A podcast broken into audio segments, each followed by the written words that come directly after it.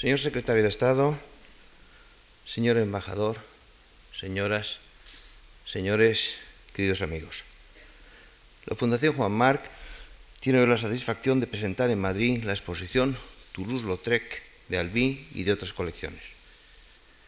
39 pinturas y 14 litografías ilustran la producción de Toulouse-Lautrec, ofreciendo un amplio panorama de su obra.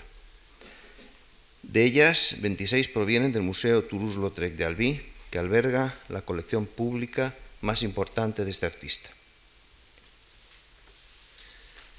La obra de Toulouse-Lautrec sigue manteniendo una atención e interés muy vivo en nuestros días. Su personalidad, su familia, los ambientes que frecuentaba han hecho de este artista una figura mítica que a veces oculta la fuerza innovadora de un arte que va más allá de los establecidos clichés de cronista de la Belle Époque.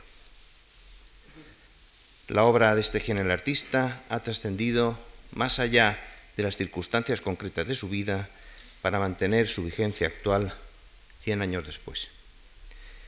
Quisiera resaltar y agradecer, en primer lugar, la ayuda y asesoramiento del Museo Toulouse-Lautrec de Albi y de su directora, Danielle Devinck, así como del Ayuntamiento de Albi y a su vicealcaldesa, la señora Lapeire, hoy presentes en esta sala. A ellos y a todos los museos y coleccionistas privados que han tenido la generosidad de prestarnos sus obras, quiero expresar hoy aquí mi agradecimiento más sincero.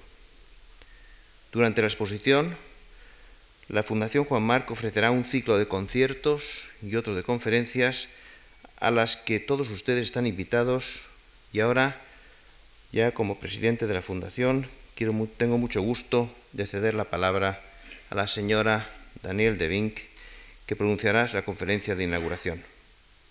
Señoras, señores, a todos ustedes, muchas gracias.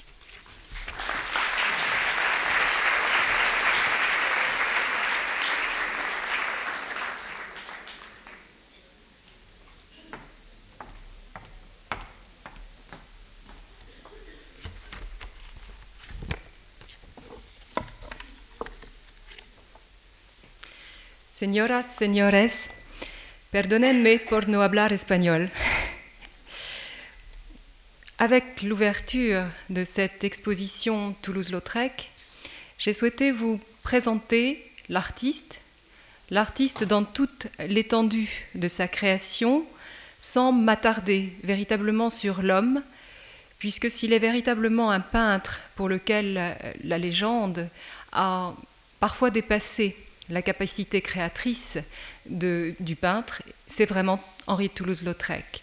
On peut dire que son style, les thèmes euh, qu'il a abordés, ont été porteurs de deux sortes de malentendus, malentendus sous-tendus par les épisodes de sa propre vie et par cet art physique.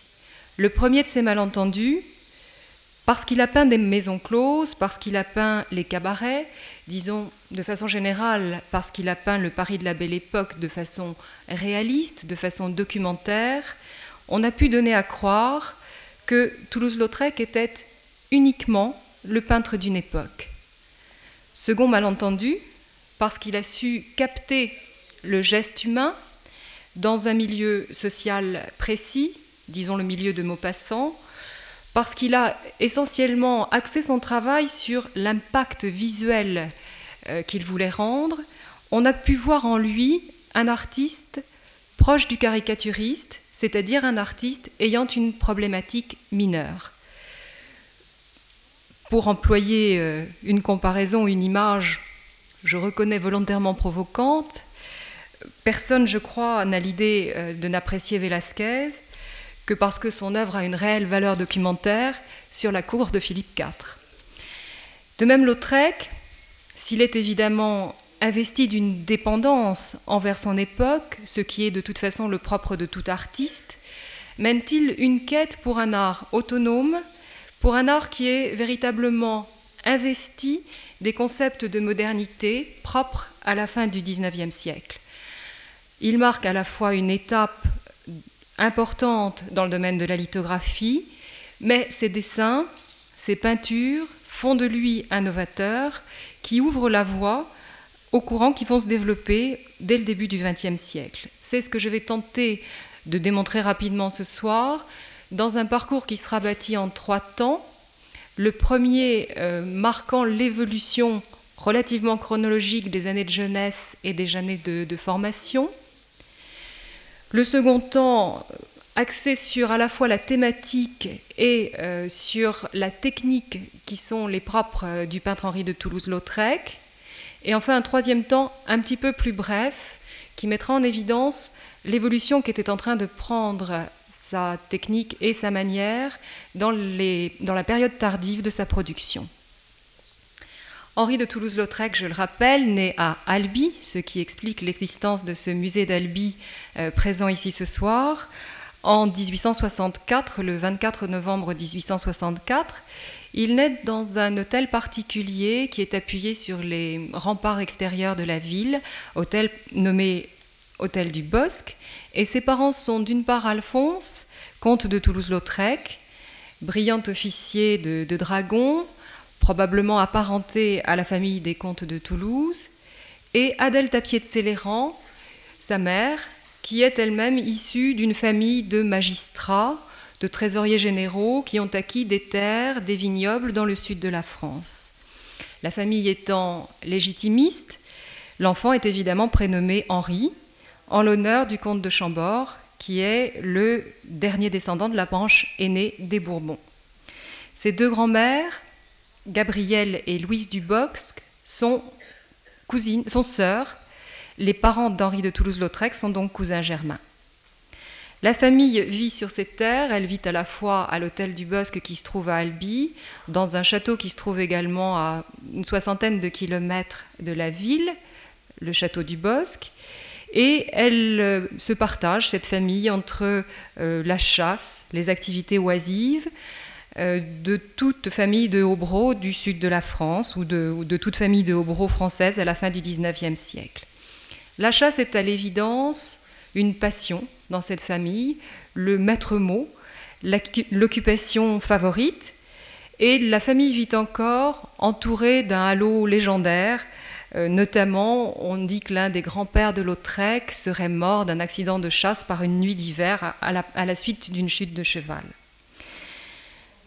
Tout ceci marque l'enfance d'Henri de Toulouse-Lautrec, marque définitivement sa psychologie, et on retiendra, si vous voulez bien, de cette euh, évolution, de cette jeunesse dans ce milieu, plusieurs traits généraux. D'une part, une réelle conscience de sa caste. Henri de Toulouse-Lautrec est un grand aristocrate.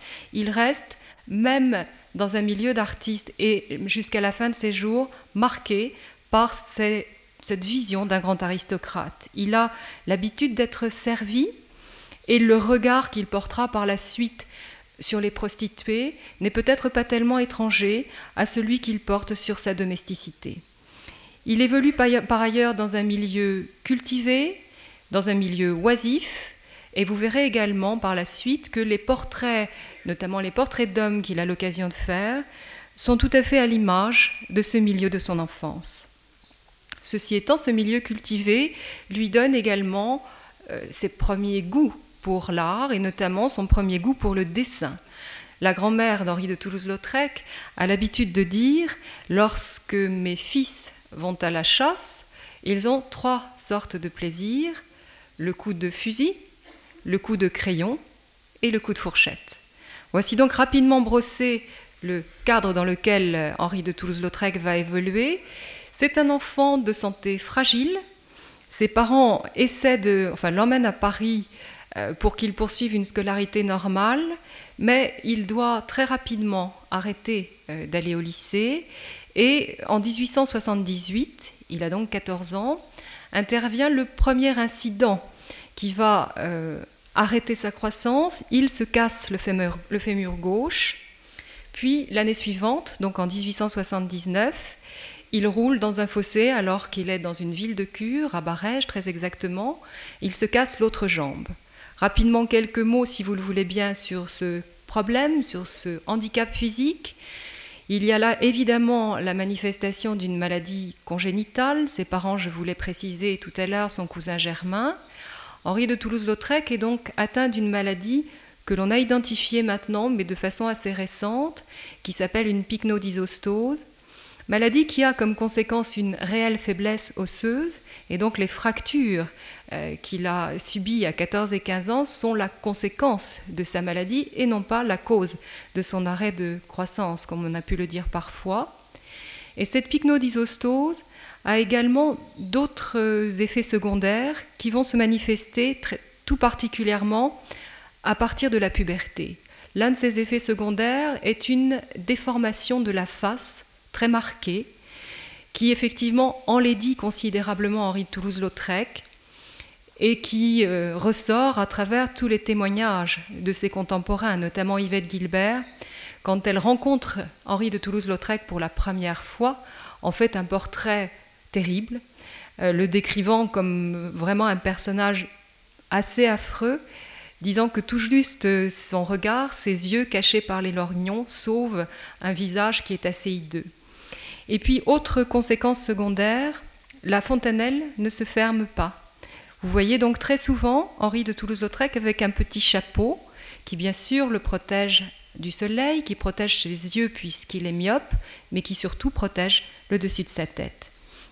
Voici donc la raison pour laquelle il va euh, se refermer ou se replier sur cette passion première qu'il avait héritée de ses oncles et de son père, celle du dessin. Et il est clair qu'il va certainement souffrir considérablement de l'aspect physique qui est le sien. La primera, por favor.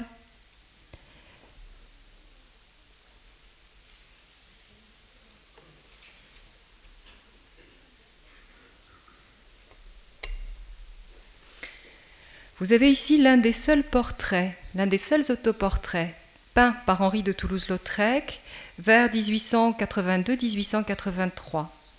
Un autoportrait qui, comme vous le constatez, est très loin euh, du travail que peut faire Van Gogh de la même façon lorsqu'il se choisit comme modèle. Il n'y a en effet dans ce tableau aucun narcissisme, ni même aucune interrogation sur lui-même. Au contraire, le visage de Lautrec ne semble pas avoir véritablement plus d'importance que les objets qui sont posés au premier plan sur le manteau de la cheminée. Vous avez son visage qui est reflété dans un miroir, il y a donc déjà une distance entre le modèle et l'image qu'il nous donne, et cette distance est euh, accrue par le halo un petit peu flou qui entoure sa figure, et vous remarquez également que son regard n'est pas visible. Certains analystes ont euh, euh, émis l'hypothèse que ceci était signifiant d'un complexe d'Oedipe non assumé, ce qui nous renverrait à une personnalité maternelle assez forte. Il est vrai que la comtesse de Toulouse-Lautrec, si elle restera tout au long de la vie de son fils un appui fantastique, un appui essentiel, et si elle lui apportera euh, toute la tendresse dont il peut avoir besoin, est probablement cependant une maîtresse femme et une femme très forte.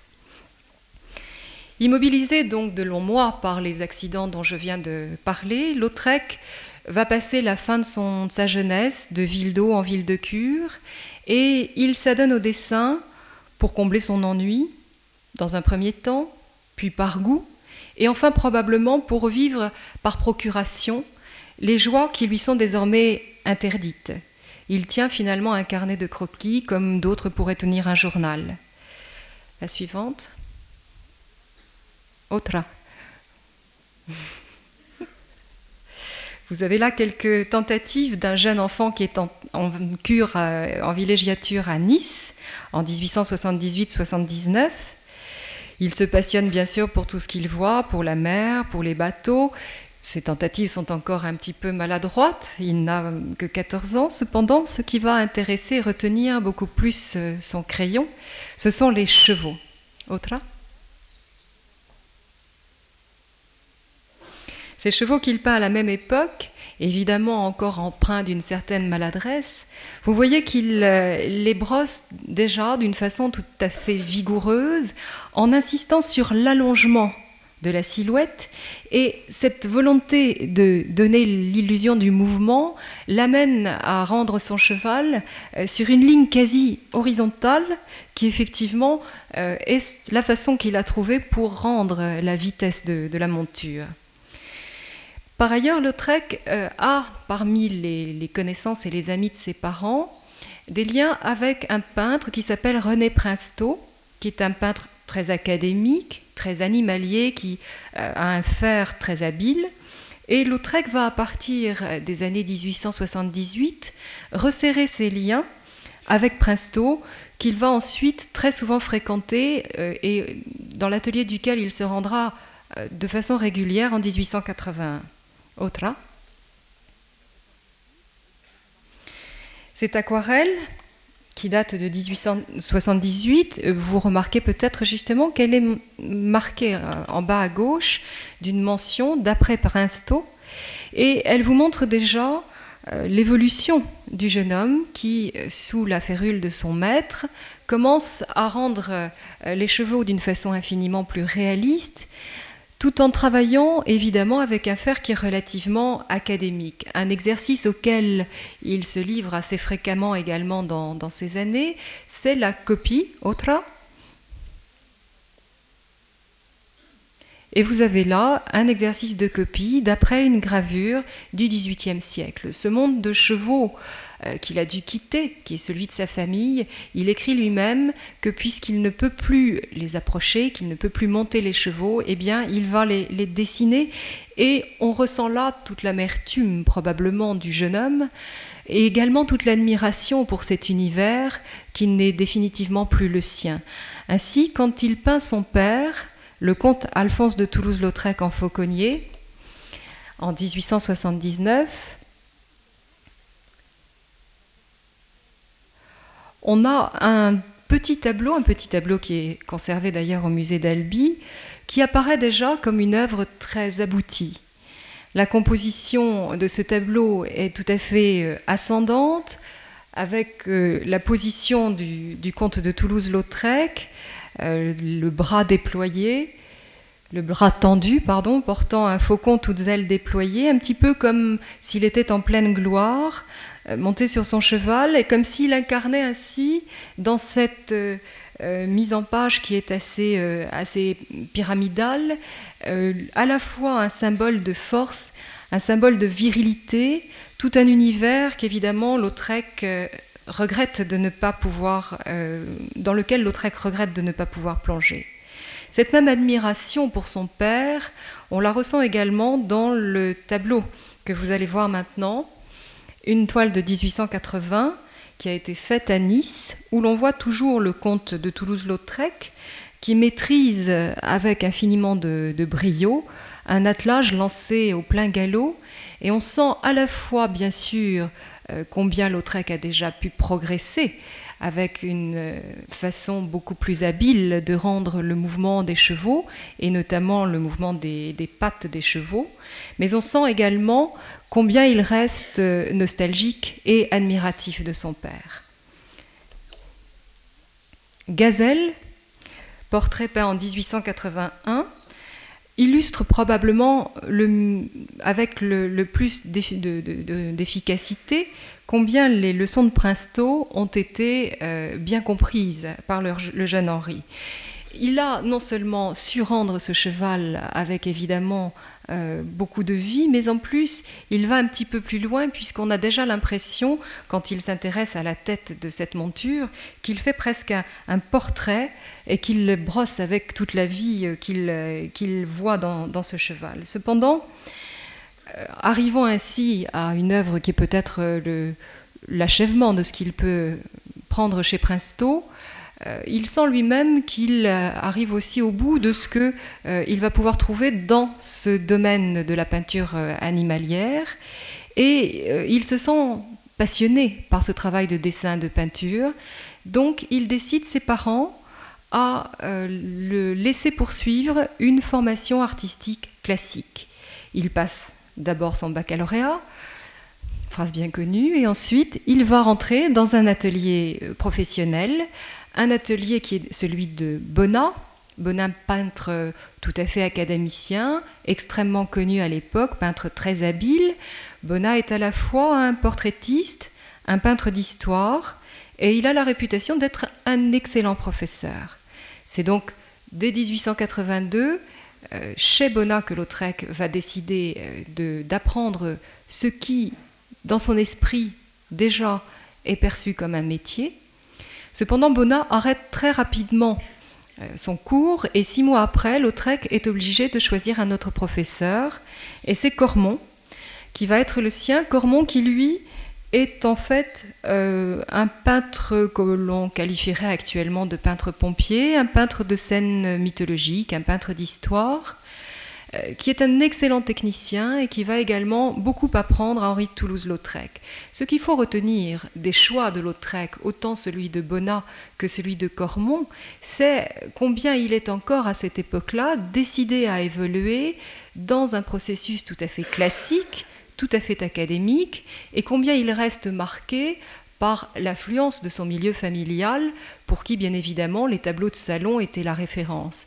Euh, rien ne peut exclure qu'à cette époque, Lautrec n'ait effectivement envisagé lui-même euh, de progresser dans l'art classique et académique et d'exposer un jour au salon, de présenter un jour une de ses œuvres au salon. Vous avez sous les yeux l'un des 200 dessins d'atelier qui sont conservés au musée Toulouse-Lautrec qui ont évidemment une valeur euh, particulièrement documentaire, euh, qui témoignent tous de l'application du jeune élève. Lautrec fait ses classes avec effectivement infiniment d'applications. Son dessin, d'ailleurs, vous le voyez là, est purement classique. Euh, il trace la silhouette de, de ce vieil homme d'un crayon précis, à traits relativement anguleux, et euh, vous voyez qu'au-delà simplement de la mise en place du motif sur la feuille, il apprend le jeu des ombres et des lumières qui sont rendus ici par des blancs, notamment sur le front, sur le ventre. Et il apprend également à accentuer le modelé par un jeu de hachures entrecroisées, comme vous pouvez le voir sur la poitrine, procédé d'ailleurs qu'il gardera par la suite. Un autre exercice assez courant dans les ateliers de cette époque consiste à peindre des nus. Ceci permet à la fois des recherches de matière et des recherches de couleurs. Pour ce faire, on fait poser des modèles et on leur fait adopter les attitudes de sculpture ou de marbres antiques. Ici, vous reconnaissez l'Arotino, qui est un esclave scythe qui aiguise son couteau pour égorger le satyre Martias sur les ordres d'Apollon. Et cette posture prise par le modèle permet aux jeunes élèves une étude d'anatomie à peu près parfaite, avec évidemment euh, tout le travail sur le rendu du jeu des muscles. Vous avez donc sous les yeux évidemment des œuvres euh, peu connues et qui vous montrent un travail particulièrement euh, académique. Reste à apprendre pour le jeune Lautrec les règles de composition.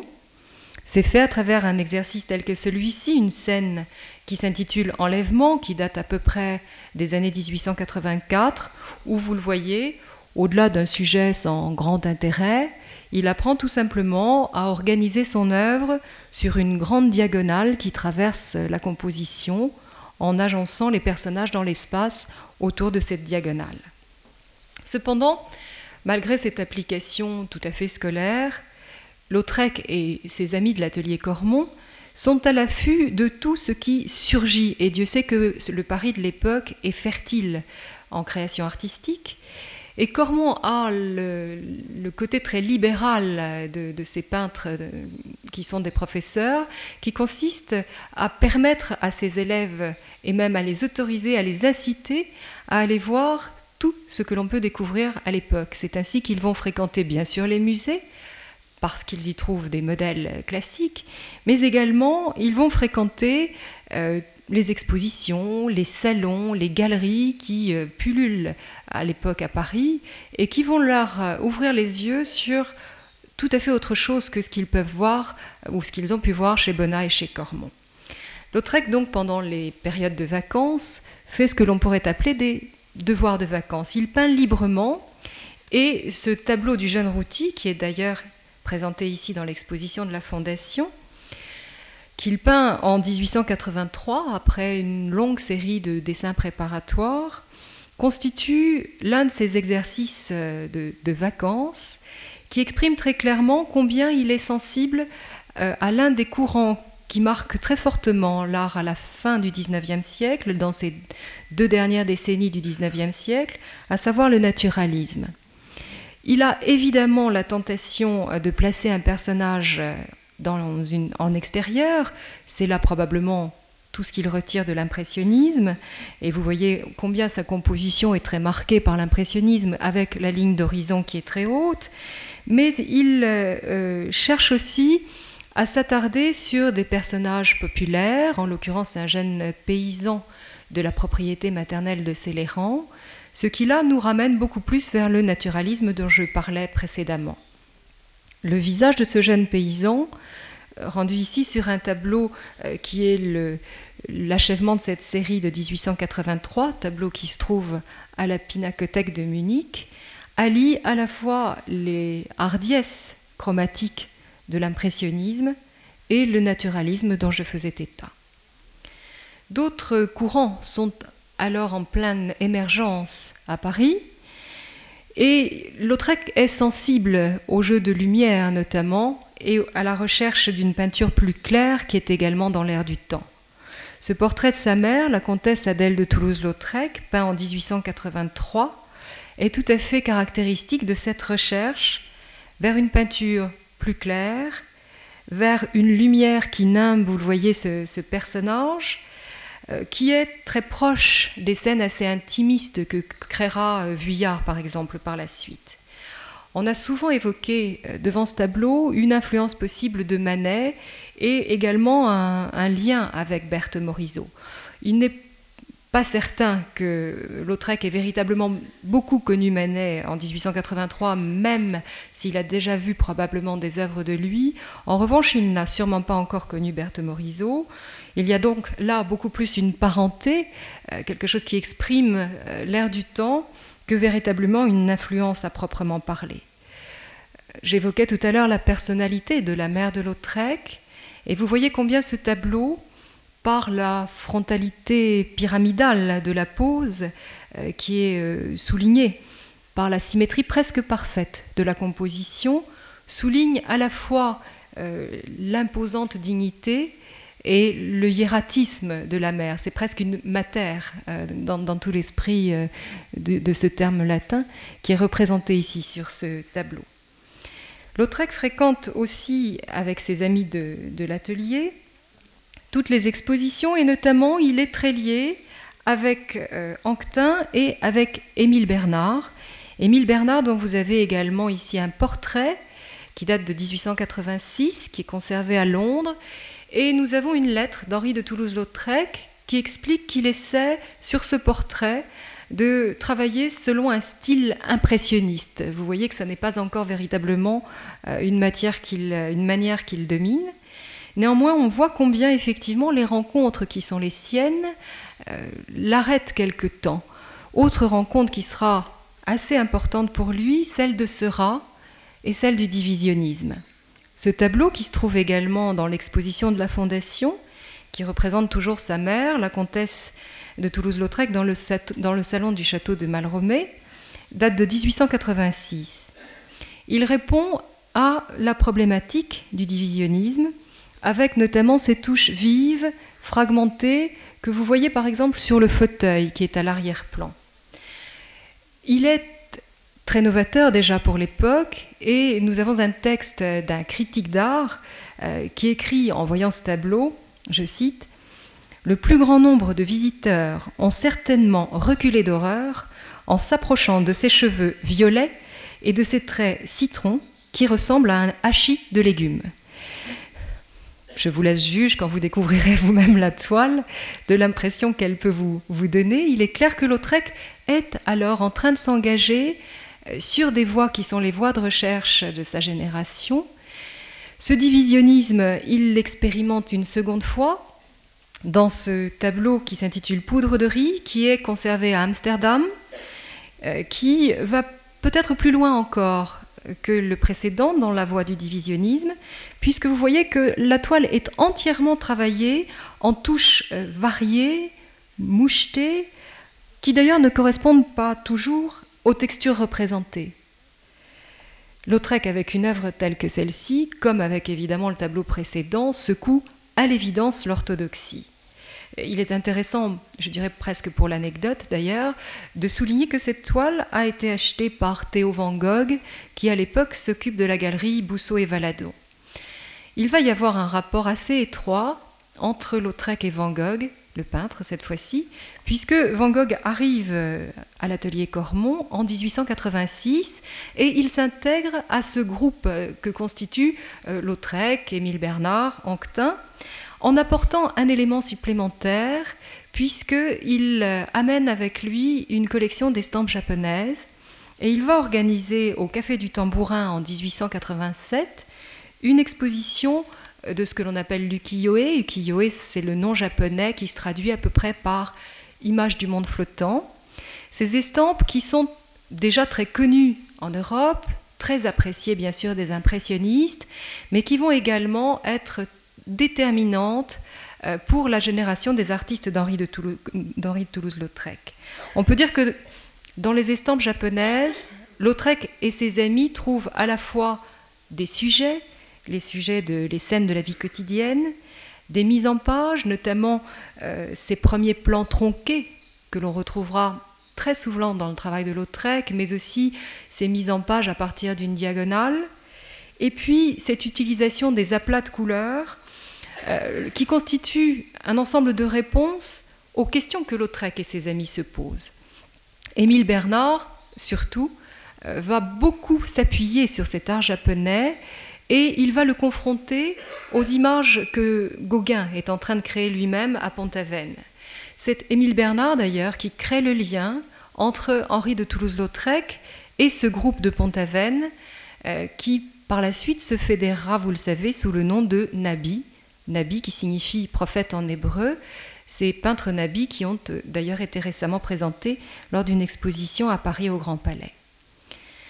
En novembre-décembre 1887, ce groupe de, jeunes artistes expose au Grand Bouillon, qui est un, lieu assez populaire euh, de Montmartre, euh, une exposition qui est organisée par Van Gogh avec Anquetin, avec Émile Bernard, Lautrec en fait partie.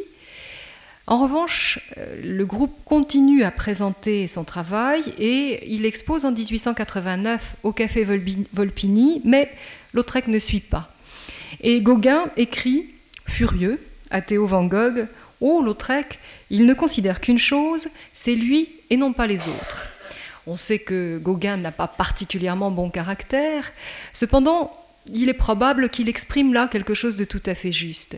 Lautrec, à l'évidence, est quelqu'un de très autonome. Certes, il euh, s'arrête quelque temps, comme je l'ai dit précédemment, sur ces courants euh, qui sont en train de se développer dans le Paris de la fin du XIXe siècle. Il les expérimente, il les fait sien un moment, mais très rapidement, il reprend ses recherches personnelles et très rapidement, il va créer lui-même à la fois son propre vocabulaire thématique, mais également sa propre manière. À cette époque-là, selon les amis qui sont euh, à l'atelier Cormont et qui nous ont laissé des témoignages, on sait qu'il est en train de rechercher le travail de la couleur, notamment le travail de la couleur sur le carton.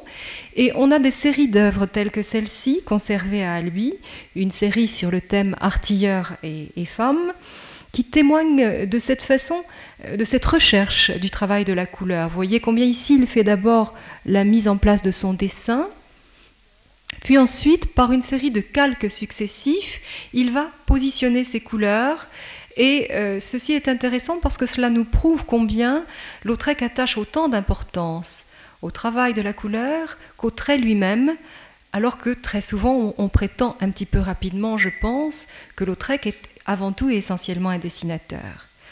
De même, c'est à cette époque qu'il commence ses premiers essais de peinture sur carton, ce carton euh, qui lui servira de support très fréquemment par la suite, euh, technique qu'il n'invente Absolument pas, puisque euh, d'autres avant lui avaient utilisé ce procédé, Raffaelli notamment, mais technique qui va pour lui constituer un, moyen absolument essentiel. Enfin, euh, l'une des choses qui sont probablement les plus déterminantes euh, dans l'évolution d'Henri de Toulouse-Lautrec alors, c'est le quartier dans lequel il évolue. Bonnat, tout autant que Cormont, ont leur atelier à Montmartre. Montmartre, c'est alors un quartier populaire qui vient d'ailleurs d'être annexé à Paris. Les loyers n'y sont pas très chers et donc on trouve toute une population assez bohème, euh, une foule de, petits ouvriers, une foule prolétaire, des blanchisseuses, euh, mais également une activité de spectacle, de loisirs qui en est à ses débuts et qui va bien évidemment se, se développer avec cette clientèle populaire. Il ne faudrait pas croire d'ailleurs que Lautrec plonge d'emblée dans ce milieu. Certaines lettres de ses premières années parisiennes, écrites notamment à sa grand-mère, témoignent d'une certaine difficulté d'accoutumance du jeune aristocrate dont je parlais tout à l'heure. Mais il va rapidement se laisser entraîner par, euh, par ses amis et surtout, ce milieu Montmartre va lui donner des sujets, des modèles. Ainsi, Carmen Godin, sur ce petit tableau peint en 1884, probablement une jeune ouvrière rencontrée dans la rue, dont à la fois le, visage assez farouche, mais surtout probablement la chevelure rousse et flamboyante, euh, fascine Henri de Toulouse-Lautrec et qui va lui servir de modèle pour plusieurs tableaux. Vous voyez ici une œuvre qui reste encore assez classique, avec cette composition apparemment frontale, Cependant, un petit détail déjà, cette composition euh, est euh, un petit peu modifiée par le fait que le regard de Carmen Godin s'échappe sur le côté, au-delà du peintre, au-delà du spectateur que nous sommes. Et vous remarquerez également sur ce tableau les touches de rouge vif qui rehaussent le ton blond de la chevelure, une chevelure qui est rendue de façon véritablement euh, flamboyante. Lautrec, à partir de modèles tels que celui-ci, commence donc à définir les types féminins qui vont le passionner. En même temps, il découvre bien sûr les cabarets. Les cabarets Montmartre ce sont le chat noir, et puis surtout le mirliton. Le mirliton, c'est le cabaret que vient d'ouvrir Aristide Bruand en 1884. Aristide Bruand reprend d'ailleurs la tradition euh, du chat noir et il demande à des artistes de décorer les murs de son cabaret, d'accrocher des œuvres sur les murs. C'est ainsi que Lautrec se trouve accroché euh, au mur de ce, cabaret Le Mirliton. Mais en outre, euh, Bruand produit un journal qui s'intitule lui aussi Le Mirliton, qui paraît de façon assez irrégulière de 1885 à 1894.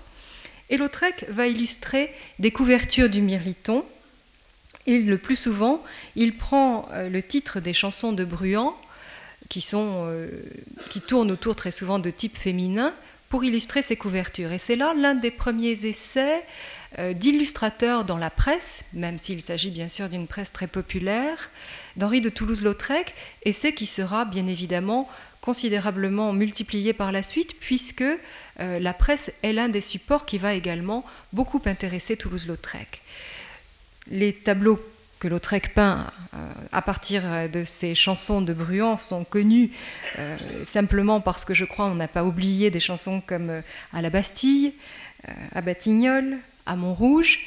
Vous avez ici à Ménilmontant, tout d'abord l'étude préparatoire avec la mise en place du personnage, brossé comme vous le voyez à touches assez brèves, un petit peu comme des virgules. Et le tableau final sur lequel euh, débouche euh, cette étude préparatoire, évidemment beaucoup plus travaillée, avec un fond euh, qui est probablement en, pleine, en plein air, mais qui est assez allusif, et l'intérêt tout particulier que Lautrec apporte au travail du visage, ce visage rendu avec une vérité qui va au-delà simplement euh, du souci euh, d'une photographie, qui va jusqu'à la volonté d'exprimer la, psychologie du personnage. Montmartre est donc un élément décisif dans l'évolution de Toulouse-Lautrec, et les œuvres illustrant les chansons de Bruant, telles celles que vous voyez actuellement, lui valent d'être reconnues dans la bohème montmartroise. C'est d'ailleurs l'un des phénomènes complexes de la fin des années 80 à Paris, euh, que ce rapport constant, cette interface, je dirais, particulière entre les beaux-arts et un art populaire, cette interface qui veut que chansons, illustrations, concourt à définir véritablement une, une bohème anti-bourgeoise dans laquelle Lautrec plonge définitivement. En 1887, il cesse en effet de fréquenter l'atelier Cormont et Montmartre devient, à peu près jusqu'au début des années 90, l'épicentre de son inspiration. Plusieurs sujets vont alors le retenir et l'un des sujets majeurs euh, de cette vie Montmartroise, c'est le cirque. Le cirque est évidemment un spectacle très populaire. Lautrec n'est pas le seul peintre moderne à s'être attardé sur ce sujet. Le cirque a attiré Renoir, il a attiré Degas. Plus proche de Lautrec, il sera aussi illustré par Seurat. Dans les années 80, le jeune Lautrec fréquentait beaucoup le cirque avec Pinsto et il continue, alors qu'il est élève de Cormont, à se rendre au cirque Fernando, qui est installé à l'année sur un grand terrain à Montmartre, près de l'endroit où Lautrec a euh, fondé son atelier. Il crée ainsi en 1887-88 cette image du cirque Fernando, l'écuyère, qui, est un tableau conservé actuellement à Chicago. Vous remarquez euh, d'une part la composition très structurée par l'arc de cercle très ouvert des gradins, et surtout le fait que cette scène est représentée tout comme si nous étions nous-mêmes assis dans ces gradins, procédé euh, naturaliste par excellence. Autre principe que Lautrec est en train de mettre en place, la façon dont il coupe les silhouettes, notamment la silhouette des clowns, mais également la silhouette des spectateurs. Cette mise en page, je l'ai cité tout à l'heure, est un procédé totalement japonisant. Enfin, vous remarquerez le contour, la ligne très dynamique qui euh, définit le contour des silhouettes, procédé que Lautrec va également euh, développer dans les années qui vont suivre. En revanche, les couleurs de ce tableau sont encore euh, relativement simples. C'est un chromatisme assez simplifié qui joue sur les complémentaires, les verts, les rouges. Enfin, dernier point, regardez bien le visage de l'écuyère. Ce visage qui est déjà presque plus un masque, qui est plus proche, disons, du type que du portrait véritablement individualisé. Tous ces éléments que j'ai essayé de, souligner pour vous euh, font de ce tableau l'une des premières réalisations véritablement modernistes de Toulouse-Lautrec. Il est important d'ailleurs de souligner que ce tableau va lui permettre de participer à l'exposition des vins à Bruxelles en 1888.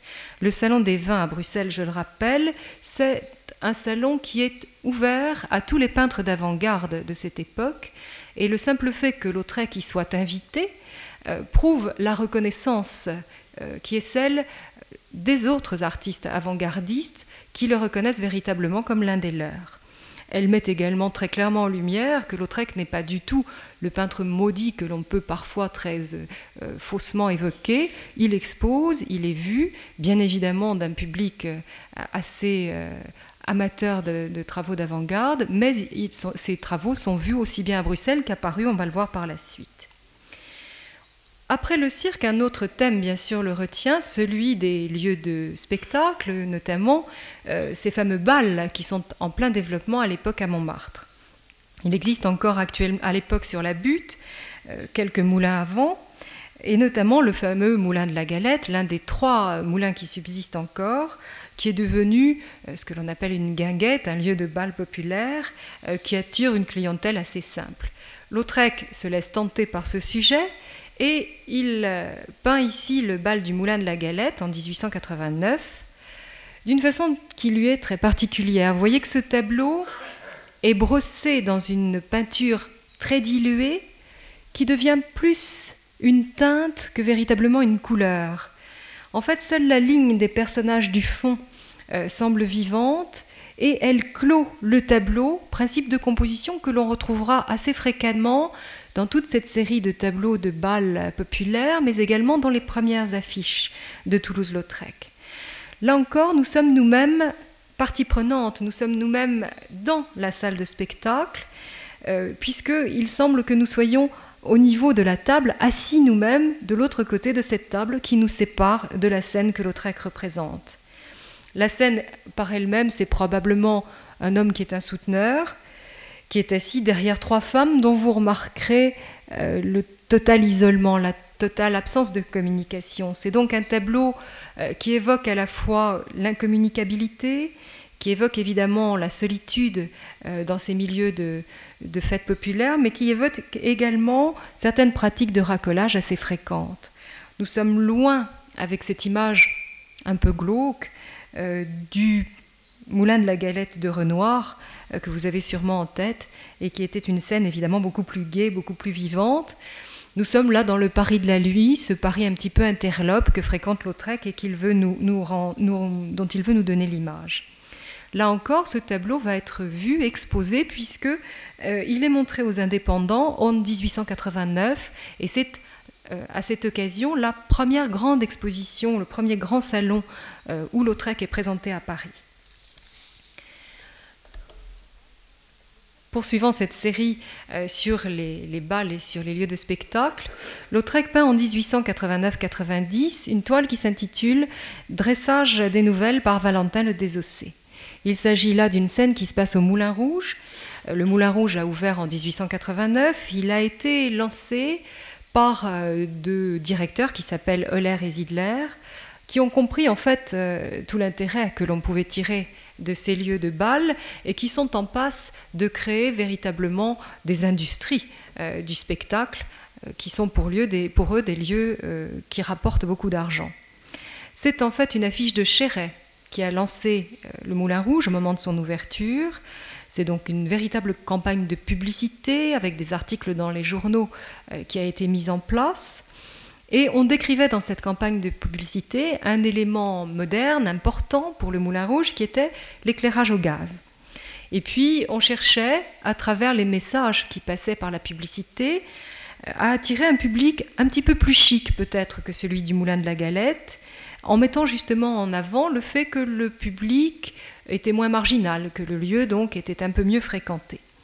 Lautrec, dans ce tableau, reprend complètement tous ces messages. Il reprend bien sûr cet éclairage au gaz, et vous voyez comment il dessine les globes au fond de, sa toile. Il reprend aussi cette notion d'un public un petit peu plus chic qu'il évoque à travers euh, la, très élégante jeune femme rose qui est au premier plan, avec ce, ce, beau chapeau à plumes. Mais il garde cette composition qui était déjà la sienne dans la toile précédente, c'est-à-dire une frise de personnages qui ferme le tableau au fond, L'essentiel de la scène étant évidemment focalisé sur la danseuse, cette danseuse qui est en train de se livrer à l'une des figures du, quadrille, c'est-à-dire une figure donc où on devait euh, lever la jambe très haut et montrer un petit morceau de jupon. Et cette, euh, cette figure qui donne le titre au tableau, puisque Valentin le Désossé, le cavalier de la danseuse, est apparemment en train de lui apprendre les pas très particuliers de ce chahut. Le tableau que vous avez sous les yeux sera lui aussi exposé en 1890 aux indépendants. Vous avez ici un gros plan euh, de cette toile qui met en, évidence le travail du peintre à la fois pour rendre le, chapeau, la plume, le, je ne sais pas, l'autruche, le, boa d'autruche qui euh, entoure le cou de la jeune élégante qui est au premier plan, mais également la façon dont il rend la transparence des froufrous des jupons de la danseuse, avec simplement quelques rehauts de blanc. Vous voyez combien Lautrec déjà travaille à l'économie euh, en utilisant avec très peu de moyens euh, une peinture assez allégée et en ayant ainsi la volonté d'un rendu maximum, notion sur laquelle je reviendrai par la suite. Euler et Zidler sont d'ailleurs très contents de ce tableau, puisqu'ils vont l'acheter et ils vont l'accrocher euh, au-dessus du bar du Moulin Rouge, là encore, vous retrouvez cette interface que j'évoquais précédemment entre les lieux de spectacle et la création d'artistique, euh, les lieux euh, en question devenant finalement également des lieux d'exposition. Dans les mois qui vont suivre euh, cette série de grands tableaux, Lautrec va développer ces thèmes des balles dans des formats moyens qui sont en fait très certainement destinés à des collectionneurs privés, euh, qui euh, pourrait effectivement acheter euh, ces tableaux. Et puis surtout, il va se voir commander par Euler et Zidler cette fameuse affiche du Moulin Rouge. Euh, qui vise là encore à renouveler l'impact publicitaire autour de ce lieu de spectacle. Et en 1891, Lautrec sort donc sa première affiche. Vous avez là un dessin préparatoire pour cette première affiche qui est conservé au musée Toulouse-Lautrec d'Albi. Dessin préparatoire qui, vous met, euh, qui met déjà en place la composition de l'affiche. Et vous voyez qu'il euh, se contente de reprendre ce que nous avons déjà vu dans les tableaux précédents, c'est-à-dire une scène fermée par une frise de personnages, mais pour, pour l'affiche, les personnages sont plus clairement traités en ombre chinoise, ce qui est un procédé là aussi très japonisant, de même que la silhouette euh, du danseur Valentin le Désossé, qui est au premier plan, est également traitée en ombre chinoise. Elle n'est en effet qu'un faire-valoir euh, sur lequel le regard s'accroche avant bien sûr de plonger au centre de la composition, là où se trouve le pivot de l'affiche, à savoir la vedette du Moulin Rouge, la Goulue, en train de, de danser. Et cette image euh, de l'affiche du Moulin Rouge, euh, avec des couleurs très fortes que vous connaissez, des aplats de couleurs très nettes, va terriblement frapper les contemporains, notamment parce qu'elle saisit véritablement euh, tout le dynamisme provoquant de la danseuse et qu'elle en restitue toute la vie. Les tableaux qui vont suivre, ceux dont j'évoquais tout à l'heure euh, la, volonté, pour lesquels j'évoquais tout à l'heure la volonté de Lautrec de trouver des acheteurs, euh, ce sont notamment des œuvres telles que celle-ci où l'on retrouve la goulue, il s'agit en fait d'un carton qui se trouve à New York, au Modern Art, carton qui a été peint en 1892. Et vous voyez là encore que quand bien même Lautrec euh, ait eu une amitié euh, réelle pour la Goulue, il la représente euh, avec un regard sans aucune concession. La Goulue, visiblement, a terminé son numéro. Elle est en train donc d'entrer ou de sortir du Moulin Rouge, et elle semble véritablement épuisée, probablement par cette danse effrénée qui a été la sienne, mais peut-être y a-t-il aussi chez Lautrec une sorte de regard un petit peu prémonitoire sur ce que sera l'évolution de cette femme qui aura effectivement euh, une fin de vie euh, difficile et qui, après avoir été la vedette du tout Paris, ira véritablement de déchéance en déchéance. Cette euh, série de tableaux sera effectivement d'ailleurs achetée par des collectionneurs privés, de même que des lithographies que Lautrec va produire sur ce thème euh, du Moulin Rouge. Vous avez là ici, vous avez ici sous les yeux euh, une lithographie qui s'intitule L'anglais au Moulin Rouge, ou plus exactement le carton préparatoire pour cette lithographie. Et il est assez intéressant d'analyser le passage entre ce carton et véritablement la lithographie. Je vous montre donc le travail que Lautrec fait à partir de ce carton préparatoire. Et si vous voulez bien, nous revenons. Non Je crois que mon, mon opérateur ne veut pas. Gracias. Nous revenons donc au carton préparatoire simplement pour souligner euh, deux choses. D'une part, que les, cartons préparatoires chez Lautrec ne sont pas, euh, ou que les lithographies plus exactement, ne sont pas moins importantes pour Lautrec que le travail qu'il peut faire en étape préalable. Il attache autant d'importance au support euh, toile, au support carton, qu'au support papier. Et c'est pourquoi très souvent euh, l'étude qu'il va mener avant euh, de sortir une lithographie est elle-même très aboutie, comme vous pouvez le voir donc sur ce carton. Autre chose, vous voyez qu'il manie chacune des techniques qui va être la sienne en fonction des caractéristiques propres de cette technique. On a ici une peinture, donc il a euh, sur cette peinture un rendu qui est effectivement plus fin, qui va peut-être un petit peu plus dans le détail que ce qu'il fera euh, sur une lithographie. Regardez notamment le visage. Le visage de l'anglais que vous aviez tout à l'heure sur le carton préparatoire était évidemment euh, beaucoup plus minutieusement travaillé sur la lithographie il devient presque un masque, tout simplement parce que Lautrec a synthétisé les traits essentiels de son modèle et il les a ainsi résumés pour n'en garder vraiment que la force expressive maximum. De même, vous avez vu, alors je vais essayer de nouveau de revenir à l'antérieur, voilà, vous avez vu le travail de la couleur On a probablement ici une couleur qui est relativement réaliste, euh, notamment la, jaquette, la veste de l'anglais, euh, les, mèches de cheveux et les vêtements des, jeunes femmes. Et il simplifie tout cela sur la lithographie pour en faire en fait de grands aplats qui ont évidemment infiniment plus de force, infiniment plus de présence que le travail euh, de la peinture qui était lui partout juxtaposé. Et cette recherche prouve bien combien il maîtrise les deux techniques et combien le passage de l'un à l'autre est aussi le fruit d'une réflexion.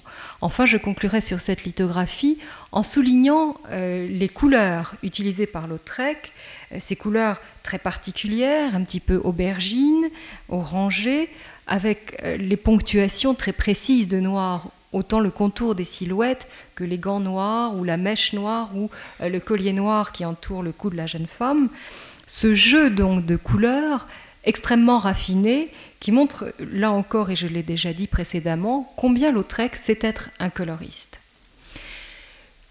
Ce travail autour euh, des lieux de spectacle et notamment autour de Montmartre culmine fin 92-93 avec ce fameux tableau au Moulin Rouge qui est, qui est conservé à Chicago.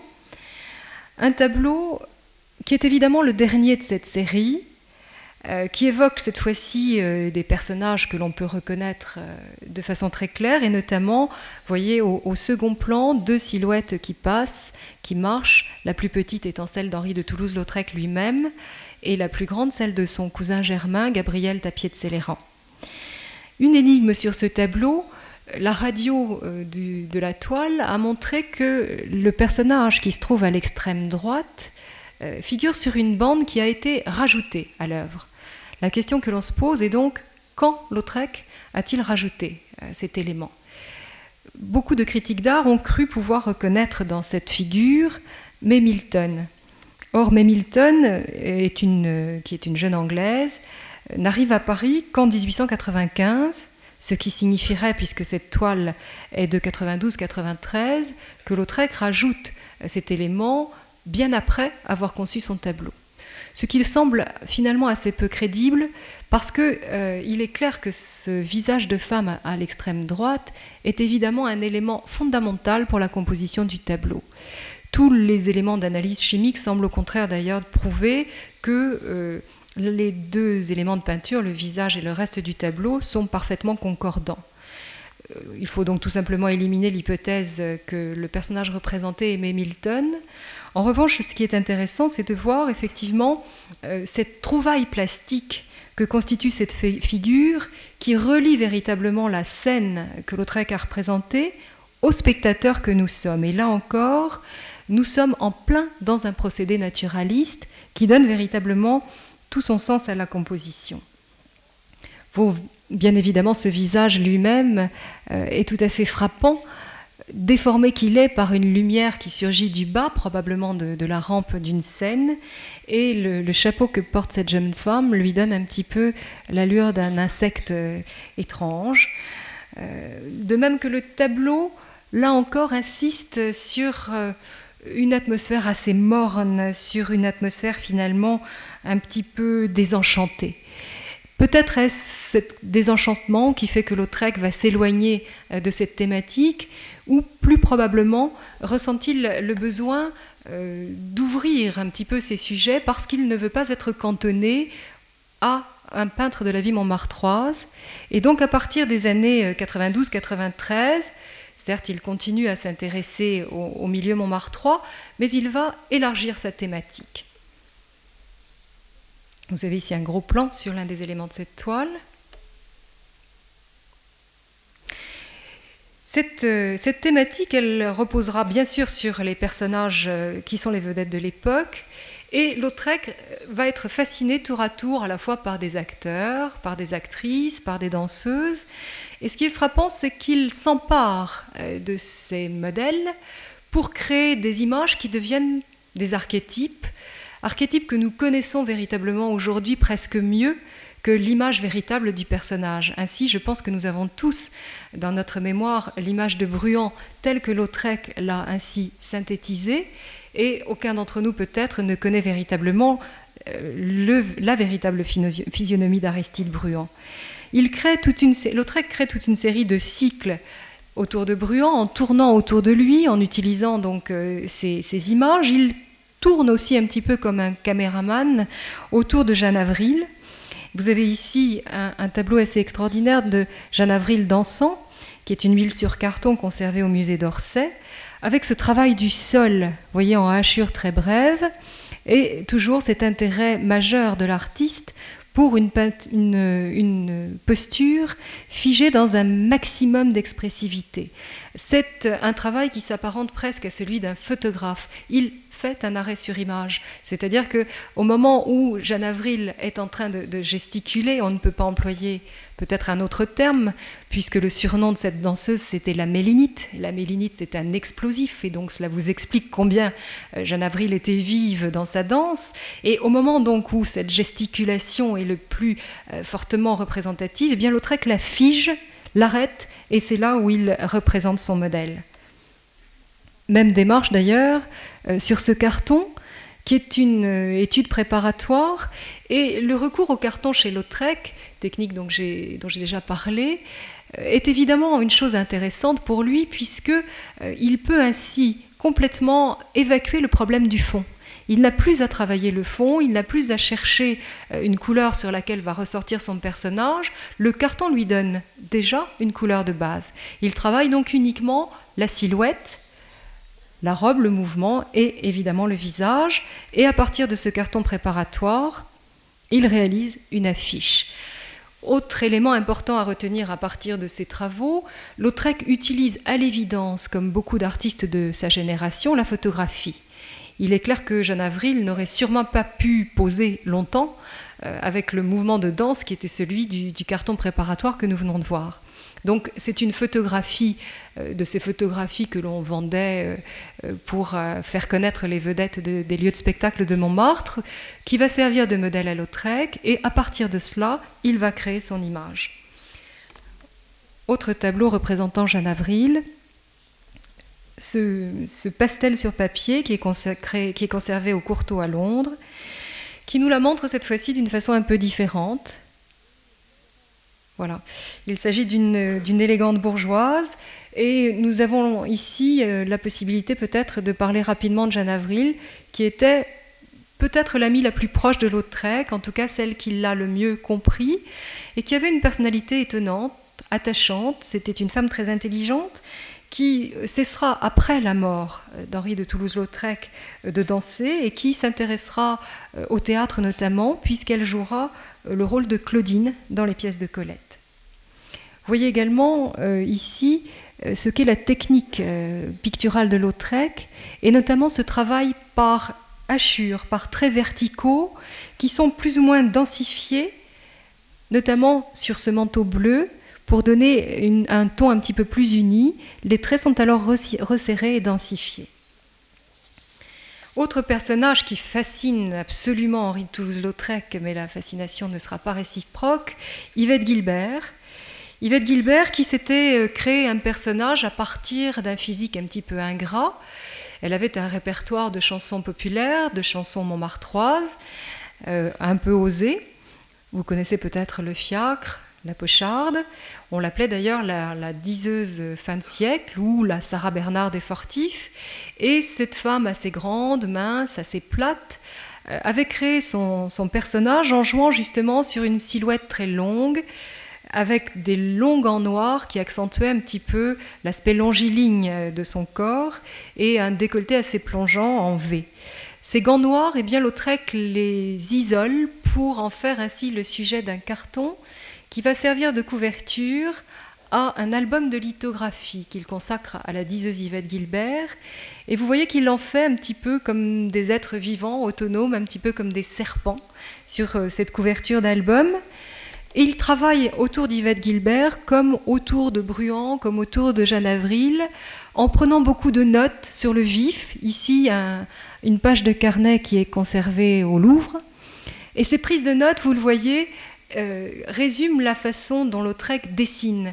Son trait est extrêmement nerveux, extrêmement vif. Ce sont des lignes successives qu'il superpose, qu'il entrecroise pour euh, essayer de retenir à la fois le mouvement, mais aussi les jeux de physionomie. Et à partir euh, de ces prises de notes, il crée euh, une œuvre comme celle-ci, qui, qui est en fait un row de couleurs sur une lithographie.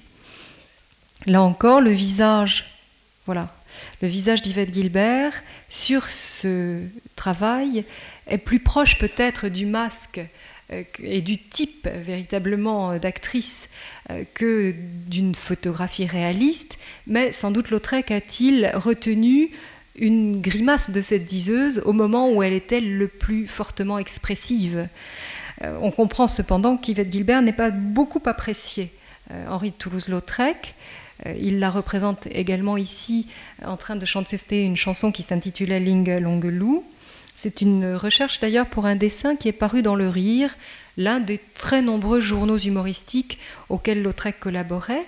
Et euh, Yvette Gilbert, ayant conscience malgré tout à la fois de l'impact possible du travail d'Henri Toulouse-Lautrec et surtout dans le souci de se créer sa propre publicité, va lui commander une affiche pour annoncer sa saison 94-95, 1894-1895, aux ambassadeurs. Voici le projet d'affiche qui est conservé au musée Toulouse-Lautrec d'Albi. Yvette Gilbert refuse ce projet d'affiche. Je crois qu'on peut peut-être le comprendre. Et elle dit à son peintre, de grâce, faites-moi un petit peu moins laide. Effectivement, ça n'est peut-être pas ce qu'elle attendait, puisque l'on sait qu'elle retiendra euh, une affiche de Steinlen qui glorifie beaucoup plus son, sa propre allure, sa silhouette et son visage euh, que Lautrec ne le faisait sur ce modèle.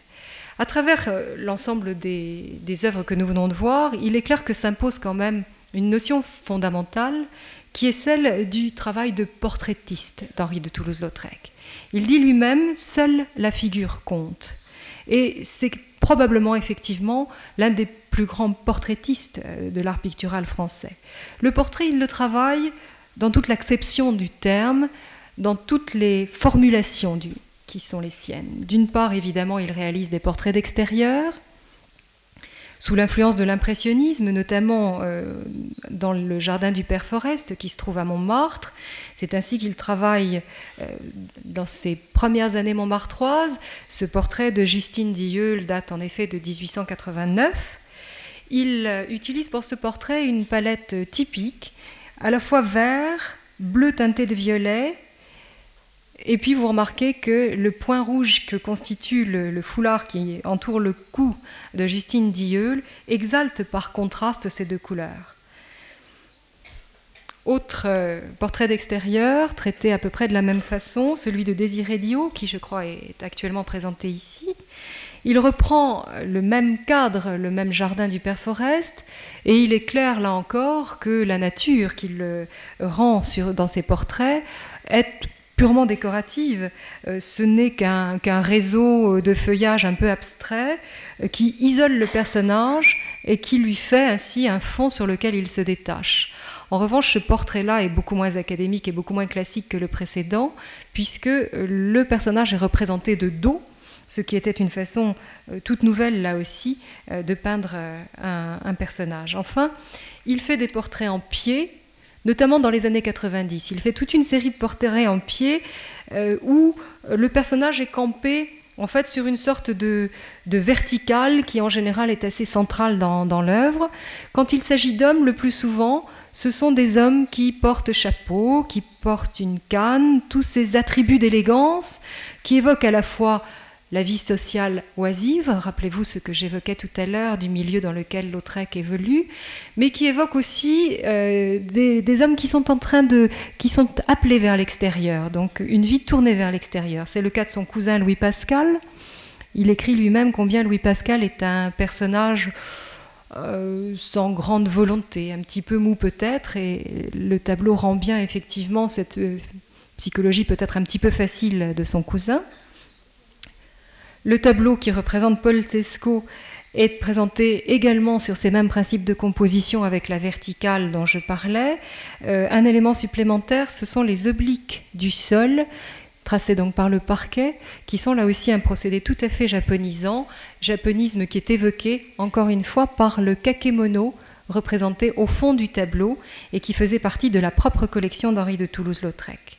Enfin, un dernier tableau portrait en pied, celui du cousin germain de Toulouse-Lautrec, Gabriel Tapier de Céléran, que nous avons euh, aperçu tout à l'heure au Moulin Rouge. Un tableau qui est cependant un petit peu différent des précédents. Il est d'ailleurs plus tardif, puisqu'il date de 1893-94, euh, qui est, euh, lui, bâti sur un, rapport chromatique assez fort, assez puissant, notamment ces plages de rouge, de vert, de noir, qui tranchent assez vivement les unes par rapport aux autres, qui sont relativement audacieuses, et qui sont véritablement euh, un chromatisme pré-fauve. Et c'est d'ailleurs l'un des courants euh, qu'annonce Henri de Toulouse-Lautrec dans son travail, de même que si vous regardez le visage de la femme qui est située juste au-dessus de l'épaule gauche de Gabriel Tapier de Céléran, vous voyez qu'on a là un visage qui lui aussi est presque un masque et qui évoque tout à fait, si vous les avez en mémoire, les masques peints par James Ensor, c'est-à-dire donc ce courant expressionniste qui est euh, en plein essor lui aussi. James Ensor que Lautrec avait effectivement vu à Bruxelles lors l'un de ses séjours. Quoi qu'il en soit, si l'on doit tirer quelques traits généraux de ces portraits d'hommes, on dira que Lautrec, systématiquement, choisi pour euh, l'environnement qui est celui euh, de ces personnages, de retenir en fait un, un, code culturel qui vient renforcer la lecture de l'œuvre. C'est encore plus évident dans les quelques portraits en situation qu'il peut faire. Ainsi, Monsieur Boileau, tableau de 1893, qui est à mi-chemin peut-être entre un portrait et une scène de genre, tout comme d'ailleurs Degas lui-même franchissait assez allègrement cette frontière. Euh, et Lautrec, avec ce sujet, arrive à, créer, bien au-delà d'un portrait, un type. Ici, celui du bourgeois, bourgeois qui est probablement dans les affaires, euh, qui est bien assis dans la vie, euh, qui a l'œil malin, qui a et Lautrec le représente, disons-le, avec un humour qui est, assez, qui est assez caustique, qui est assez sardonique.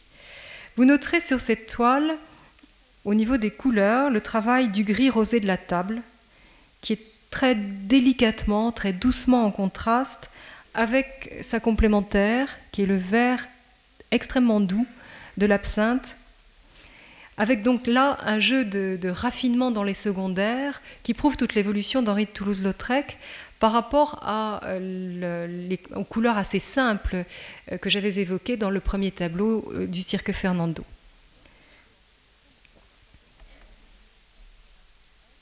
Autre tableau en situation, Monsieur de la Porte au Jardin de Paris de 1893, autre type d'aimable viveur, évoqué donc dans le lieu qui était son lieu de prédilection, un nouveau cabaret installé cette fois-ci non plus à Montmartre, mais sur les Champs-Élysées. Enfin, d'autres euh, sujets vont attirer Lautrec dans des portraits masculins. Ce sont alors euh, des hommes qui sont placés dans des contextes professionnels, Ici, une scène assez étonnante d'opération. Le docteur Péan opérant, c'est un tableau qui date de 1891-92. Il s'agit donc d'un travail sur carton là aussi. Euh, vous ne vous étonnerez pas, bien sûr, que Lautrec soit passionné par le milieu médical. Ses propres euh, handicaps expliquent probablement cela.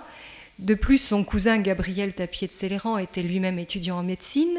Lautrec est donc introduit auprès du docteur Péan, qui était un chirurgien extrêmement à la mode à l'époque, et il assiste directement à des opérations, dont cette, euh, cette opération de trachéotomie. Et vous avez ainsi ce tête-à-tête assez fascinant entre l'opéré et l'opérant, avec euh, la position qui est la nôtre, c'est-à-dire celle d'un spectateur lui aussi presque directement sur la scène, puisque c'est comme si nous nous trouvions derrière la tête de l'assistant qui est sur la droite du tableau, dont on voit euh, une oreille un petit peu démesurée, un petit peu comme si cette tête nous gênait pour voir véritablement la scène. Enfin, il lui arrive également de peindre certains de ses amis, comme ici euh, le, portrait de Tristan Bernard au Vélodrome Buffalo, Là encore, ce sont des portraits qui valorisent bien évidemment toute la virilité du personnage, de même d'ailleurs que lorsqu'il nous donne l'image de Bruant, il joue beaucoup aussi sur une attitude assez flatteuse et assez virile. Et là, la pose qu'il donne à Tristan Bernard euh, fait ressortir à la fois le mollet avantageux et la large stature de ce grand humoriste qui était également un amateur de sport euh, euh, de bicyclette. Les portraits de femmes sont un petit peu différents. Il a euh, alors une analyse qui est euh, là aussi très basée sur le code social qui est le sien. Soit c'est une femme du meilleur monde, auquel cas elle est oisive, elle est en train de faire de la musique, c'est le cas de mademoiselle Dio au piano, un tableau du musée d'Albi qui date de 1890. Et vous remarquerez là encore cette mise en page euh, très originale que constitue la page blanche au premier plan, page blanche tronquée, qui est un prétexte qui capte, qui bloque dans un premier temps l'œil avant que nous ne pénétrions véritablement dans l'œuvre. Encore une fois, l'utilisation d'un principe parfaitement japonisant. Ou bien, si ça n'est pas une femme d'une meilleure monde, eh bien c'est tout simplement une prostituée. Et cette femme au boa noir de 1892 est classée effectivement par l'ami de Toulouse-Lautrec Maurice Joyant dans les peintures de prostituées. Je souligne à propos de ce tableau qu'il est le seul à avoir été accepté par euh, le conservateur du musée du Luxembourg, Léonce Bénédicte, en 1902, à la mort de l'artiste. En effet, euh, après la mort de Lautrec, ses parents ont souhaité euh, que le fonds d'atelier de leur fils puisse entrer dans une collection publique et ils ont proposé à Bénédicte de venir choisir l'ensemble des œuvres qui pouvaient l'intéresser pour les admettre au Luxembourg. Léonce Bénédicte a reculer, puis difficilement accepter la femme au, bois noir, qui lui semblait peut-être l'œuvre la moins osée et la moins difficile à faire admettre. Et grâce à cette frilosité, eh bien, la ville d'Albi a pu recueillir le fonds d'atelier euh, de Lautrec et donc cette collection unique au monde de plus de 1000 numéros d'œuvres dont on vous parlait précédemment. Autre portrait de prostituée, cette femme de maison ou la sphinge, qui date peut-être de 1898, la, la, date est un peu incertaine, le négligé du vêtement nous amène à supposer qu'il s'agit d'une prostituée, parce que sinon, vous voyez combien le visage est traité avec finesse, avec délicatesse, et c'est important à souligner justement parce que on a très souvent uniquement parce qu'on avait en tête le travail notamment euh, autour de personnages comme Yvette Gilbert, retenu euh, Lautrec comme un peintre déformateur. Or, cette euh, œuvre, de même que le tableau suivant, que vous pouvez ici admirer dans l'exposition, prouve combien Lautrec sait non, à la fois être sensible à la beauté féminine, mais également combien il la rend avec infiniment de délicatesse. L'anglaise du star est le type même d'une œuvre qui conjugue euh, l'élégance, le charme féminin du modèle, une observation tout à fait réaliste et une technique extrêmement brillante, puisque vous voyez que là, au contraire de beaucoup des œuvres que nous avons euh, pu regarder jusqu'à maintenant, Lautrec travaille le fond dans un rapport chromatique qui développe les couleurs qu'il a utilisées pour le modèle lui-même, le blond, le bleu, le vert et le rose. Lautrec, peintre de portraits, bien évidemment, mais bien sûr aussi Lautrec, peintre de, maisons closes. Pourquoi va-t-il dans les maisons closes? Bien sûr, il s'y rend pour des raisons personnelles. Ceci euh, est une évidence. Il s'y rend aussi tout simplement parce que euh, ce sont des lieux euh, de spectacle, de distraction, de loisirs, tout comme les balles qu'il a pu fréquenter par ailleurs. Il est donc à l'affût de ces lieux qui vont tout à fait dans le sens de sa démarche naturaliste. Et puis, il va y trouver des modèles euh, qui sont libres d'évoluer dans des attitudes euh, et avec des vêtements euh, plus ou moins légers, et qui vont poser pour lui de façon très naturelle, sans pose à fréter. Il peint, il vit même dans les maisons closes, il s'en inspire pour de grandes compositions d'ateliers, mais il décrit ce, milieu, et c'est important à souligner, sans véritable jugement de valeur. Je disais tout à l'heure qu'il portait peut-être sur les prostituées à peu près le même regard que sur sa domesticité, puisque finalement, il a cette vision d'un grand aristocrate euh, qui se met totalement au-dessus des, préjugés qui seraient ceux euh, d'une classe bourgeoise, et il ne juge pas les filles des maisons closes. Il ne remet pas non plus d'ailleurs pour autant euh, l'ordre des maisons closes en cause. Mais son travail n'est ni celui d'un voyeur, ni celui d'un moralisateur, c'est simplement celui d'un témoin. C'est peut-être plus un, travail d'ordre journalistique, si vous voulez bien. Euh, l'un des sujets d'ailleurs qui euh, pose le plus problème au niveau de cette interprétation, c'est euh, celui des scènes de lesbianisme, telles que celles que nous avons ici et telles que celle qui est représentée dans cette œuvre qui s'intitule Le sofa. tout simplement, et les études que l'on a pu réaliser récemment sur les milieux de maisons closes le prouvent à l'évidence, une première explication, si les salles dans lesquelles les filles recevaient les clients étaient luxueuses, d'un luxe éventuellement tapageur, euh, très souvent elles dormaient euh, dans les greniers, dans les galetas, dans des pièces très étroites et à plusieurs par lit. Donc une première hypothèse, Lautrec a peint ce qu'il a vu, c'est-à-dire des filles qui étaient deux, trois dans le même lit. Par ailleurs, et là il ne faut pas non plus nier cette évidence, le lesbianisme est un phénomène courant dans les maisons closes, donc Lautrec le reproduit, mais il serait absolument faux de voir chez lui une adhésion aux théories des décadents, notamment celles qui sont développées euh, par Verlaine euh, ou par, euh, par Rops, qui font du lesbianisme l'une des valeurs ou l'une des contre-valeurs bourgeoises par excellence. Lautrec n'a absolument pas ce type de démarche. Il est assez intéressant en fait de voir que sa démarche est toujours très naturaliste. Je crois que l'œuvre que vous avez ici vous le montrera à l'évidence. Ce carton vous montre donc une jeune prostituée en train de tirer son bas, de remonter son bas. Il s'agit d'une étude préparatoire qui est conservée au musée Toulouse-Lautrec d'Albi et qui euh, arrive jusqu'à cette œuvre finale qui, elle, est conservée au musée d'Orsay.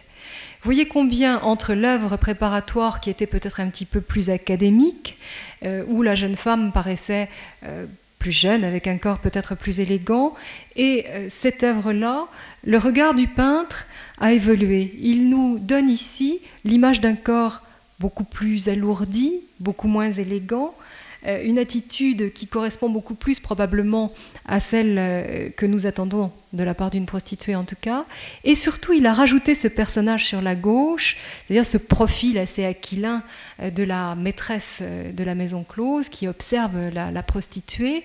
Et il est clair que cette façon de rendre la scène un petit peu plus dure, un petit peu plus crue peut-être, un petit peu plus expressionniste aussi, nous montre clairement combien Lautrec lorsqu'il analyse un milieu comme celui-ci, est pleinement dans une problématique naturaliste.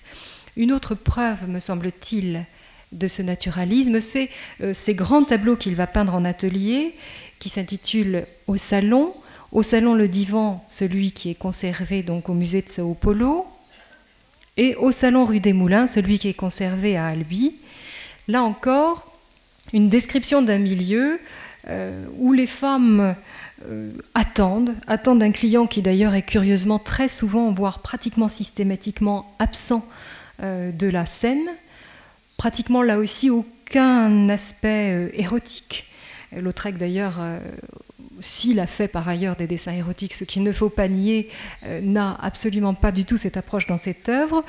Il s'intéresse beaucoup plus à l'ambiance confinée, à l'ambiance très lourde qui est rendue par des couleurs assez étouffantes. Et le seul regard que nous croisons, c'est celui de la maîtresse, qui semble elle-même d'ailleurs regarder Lautrec. Lautrec doit être lui-même dans la pièce, et il nous montre donc ces femmes qui sont presque absentes d'elles-mêmes, qui attendent, euh, qui ne nous regardent pas, qui sont euh, dans un morne ennui. Il ne cherche d'ailleurs aucunement à choquer à travers ces tableaux, puisqu'on sait que lorsqu'il réalisera une exposition à Paris en 1896, les tableaux de prostitution seront euh, séparés des autres, présentés à l'étage, et ne seront visibles que pour ses amis ou pour les personnes qui le demandent. Il n'y a donc visiblement ni la volonté de choquer, euh, ni la volonté de remettre en cause d'ailleurs un ordre établi. Simplement, la prostituée est représentée comme un individu. Et là, il se démarque bien évidemment sérieusement du travail d'un Degas ou même du travail d'Émile Bernard, parce que il, euh, montre cette fille soumise, euh, attendant le client dans un consentement parfois morne, assez docile, mais sans jamais sembler euh, la critiquer en aucune façon. L'élément majeur après toute cette série de tableaux sur la prostitution et, l'œuvre majeure qu'il va euh, produire, c'est cette série de lithographies connue sous le titre Elle. Il s'agit donc d'un album de plusieurs planches publiées en 1896 par Gustave Pelé. Vous avez là le frontispice de cet album qui traite de l'intimité des prostituées tout au long du jour, aux différentes heures de la journée, un petit peu comme le faisaient les albums japonais. Et notamment, Lautrec connaît très bien un album d'Utamaro qui s'intitule Les 12 heures des maisons vertes, qui reprend ce principe d'une évolution de la journée et des occupations des filles tout au long des heures de la journée. Et c'est ainsi que Lautrec va travailler les différentes scènes de l'album Elle, avec donc les scènes de toilette, etc. Autre thème dans lequel Lautrec va plonger euh, dans ces années 93-94, jusque dans les années 96-97, le théâtre. Mais le théâtre pour Lautrec, c'est à la fois la scène et c'est aussi la salle. En effet, l'univers théâtral, eh bien, c'est en fait un, microcosme où se joue tous les ressorts qui agissent la nature humaine. Et Lautrec va s'intéresser, comme vous le voyez, à la salle. Ici, une étude pour la Grande Loge, étude d'ailleurs très poussée pour une lithographie euh, qui sera euh, réalisée et éditée également par Pelé. Le personnage du fond, c'est Tom, le cocher des Rothschild. Et euh, vous remarquez son, élégance. Et au premier plan, deux, personnages du demi-monde parisien, Émilienne d'Alençon et Madame Armande, qui était la propriétaire d'un café qui s'appelait le Hanton, qui était un café lui aussi fréquenté par des lesbiennes. Et vous voyez combien ce couple euh, a l'élégance un petit peu tapageuse est là véritablement pour être vu.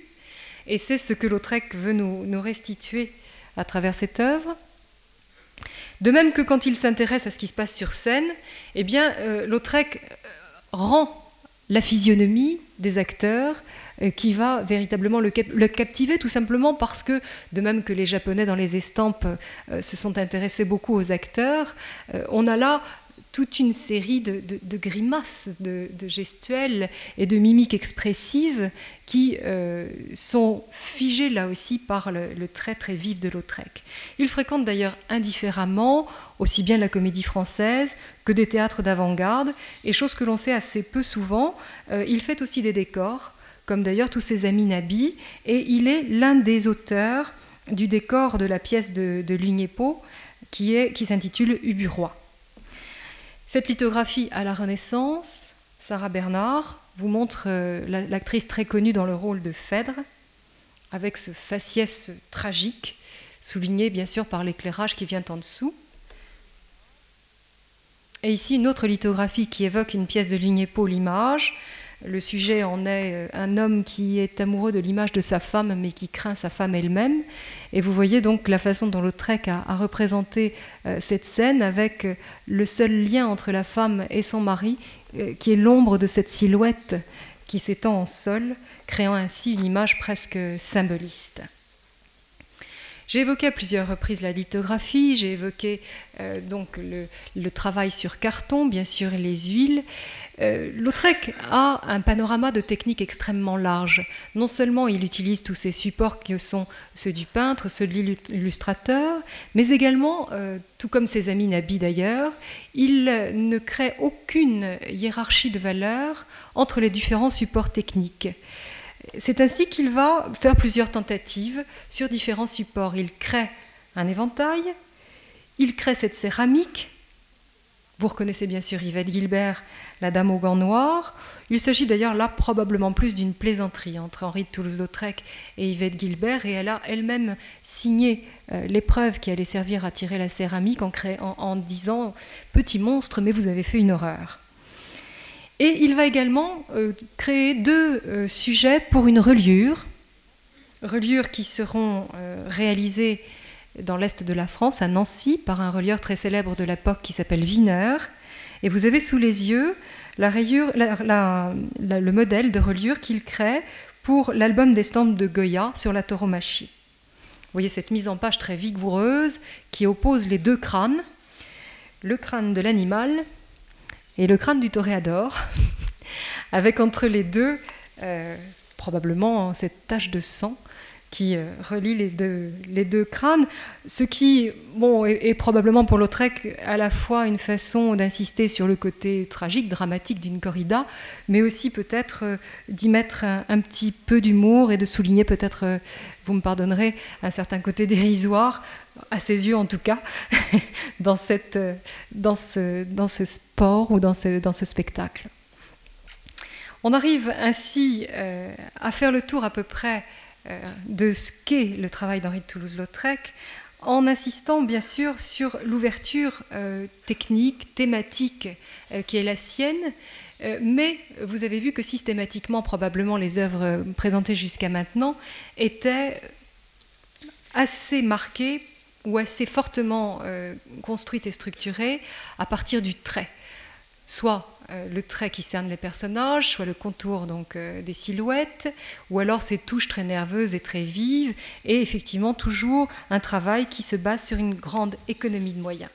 Ce travail, euh, on le retrouve, excusez-moi, j'ai oublié une autre technique qui est abordée par Henri de Toulouse-Lautrec, celle du vitrail, chose aussi qui est assez peu connue. Et vous avez là ici le carton préparatoire pour un vitrail qui sera commandé à Lautrec par euh, Tiffany et réalisé pour Bing. Le carton préparatoire donnera ceci en vitrail. Et voyez là combien à la fois le cerne des personnages est effectivement euh, une, bonne solution justement pour ce travail encloisonné que constitue celui du vitrail, et combien ces côtés très sinueux du travail de Lautrec euh, nous ouvrent très directement sur le courant Art Nouveau. Ce travail, vous le voyez, est multiple, il est varié, il est important, et Lautrec use véritablement sa vie à travers toutes euh, ses œuvres, mais euh, on ne peut pas non plus cacher qu'il l'use en se rendant dans les lieux de spectacle, dans les maisons closes et en buvant. Il est ainsi en 1899 euh, victime d'une crise d'éthylisme, il est donc enfermé pour tenter une désintoxication. Et au cours de cette désintoxication, il tente de recouvrer sa liberté à travers ce qu'il sait faire, c'est-à-dire le dessin. Et il va de mémoire dessiner des scènes de cirque, telles que celle-ci, Scènes de cirque qui sont euh, assez poignantes parce que vous voyez que les gradins ferment toujours ses dessins. Chacun des dessins qu'il a produits sont presque toujours bâtis ainsi et cet enfermement est bien évidemment probablement le reflet du propre enfermement qui est le sien à cette époque. Il l'écrira d'ailleurs lui-même euh, J'ai acheté ma liberté avec mes dessins. Et vous voyez toujours aussi cette espèce de sensation de solitude euh, qui ressort de, ces dessins de la série du cirque au sortir de cette euh, maison de santé de Neuilly, euh, son œuvre va visiblement, considérablement changer. Je vous passe maintenant rapidement euh, une série d'œuvres qui datent des dernières années de sa vie, 1899 et 1900. Et je vous les passe toutes systématiquement les unes à la suite des autres, afin que vous ayez bien la conscience, effectivement, de la manière du peintre. Celle-ci s'intitule Aura mort, 1899. Le Mort, c'est un, cabinet particulier où l'on se donnait des rendez-vous, euh, où des demi-mondaines notamment euh, recevaient euh, leurs amis. Ici, une scène d'une pièce qui a été jouée à Bordeaux au Grand Théâtre, qui s'intitule Messaline. Messaline est en train de descendre l'escalier. C'est mademoiselle Thérèse Gann qui est dans le rôle titre. Un gros plan sur mais toujours traitée, vous le voyez, de la même façon. L'examen à la faculté de médecine, qui est, l'un des tout derniers, qui est le dernier tableau euh, de Toulouse-Lautrec chronologiquement conservé au musée d'Albi. Là encore, vous voyez une manière très particulière. Et enfin, l'amiral Viau, le dernier tableau peint par Lautrec au-dessus d'une des cheminées du château de Malromé, le château de sa mère, où il va mourir. Je voudrais revenir à la diapositive intérieure. Non Bon, tant pis. Vous avez euh, rapidement vu l'ensemble de ces œuvres de la fin de sa vie et vous avez sûrement noté qu'elles sont toutes assez semblables, notamment toutes bâties euh, sur, cette fois-ci non plus le trait, la ligne, mais sur des couleurs très fortes, sur des rouges, sur des verts, sur des noirs. Donc une juxtaposition de couleurs qui rappelle le fauvisme, ce dont j'ai déjà parlé tout à l'heure, mais également une, démarche euh, qui s'appuie sur un travail beaucoup plus peint et euh, qui se base sur les masses colorées. C'est donc non pas un hasard, non pas probablement une évolution euh, qui est liée la maladie d'Henri de Toulouse-Lautrec ou à un amoindrissement de ses capacités, mais une démarche parfaitement volontaire, puisque l'on sait que Lautrec euh, écrit lui-même qu'il est très satisfait de son travail. On est donc dans ces années 99, 1900, 1901 en train d'assister à une véritable évolution, euh, à une mutation totale de la technique et de la manière de peindre de Lautrec. Il meurt en 1901 sans que nous puissions savoir véritablement vers quoi il aurait ensuite évolué.